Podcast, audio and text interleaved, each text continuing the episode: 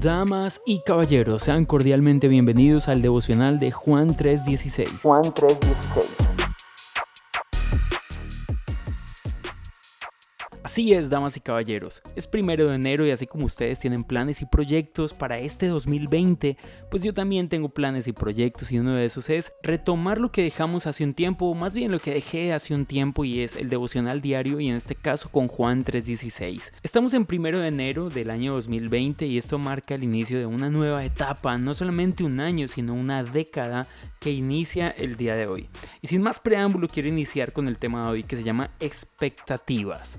Las expectativas que tenemos a inicio de año, lo que esperamos que este año se logre, seguramente que nos quedó pendiente del año pasado, o en algunos casos, seguramente como el mío, a usted le pasa algo similar, y es que eh, lleva dos años, tres años, cuatro años con un proyecto ahí guardado que algún día va a suceder, pero nunca ha sucedido.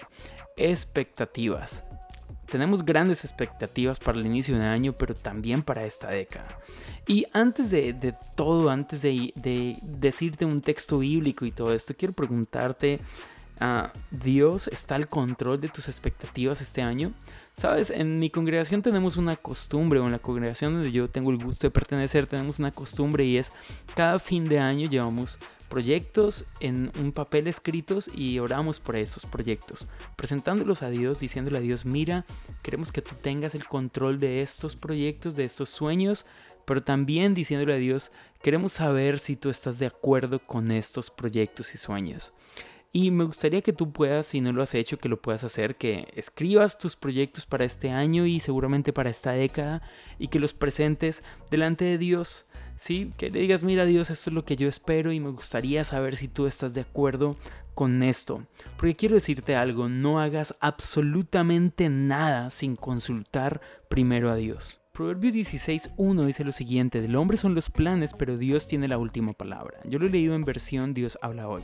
¿Sabes qué quiere decir esto? Ahora, es bueno que hagamos planes, está súper bien que hagamos planes, pero no importa cuán bueno sea tu plan, Dios siempre tiene la última palabra. Es más, si has vivido durante un tiempo ya haciendo planes, te das cuenta que los planes por lo general no salen como lo esperamos. Ahora, ¿por qué razón? Porque nosotros hicimos un pésimo plan no siempre, muchas veces el plan de Dios simplemente es más grande y es mayor que el nuestro. Otras veces Dios dice, no, mira, espera, yo, yo sí voy a darte esto, o sí vas a lograr esto, o sí vas a hacer esto, pero todavía no. Espera, porque mi tiempo va diferente al tuyo. ¿Qué quiero decir con esto? Necesitamos hacer un plan de nuestra vida, un plan de nuestro año, seguramente de nuestra década, y presentarlo delante de Dios. Decirle, mira, ¿es esto lo que tú quieres, cierto? O presento este plan delante de ti, yo quiero trabajar, quiero poner mis fuerzas en esto, quiero poner mi empeño en esto, quiero pedirte que tú me ayudes con esto, ¿cierto? Entregar el control a Dios y no tomar ninguna decisión sin consultarlo primero con Dios.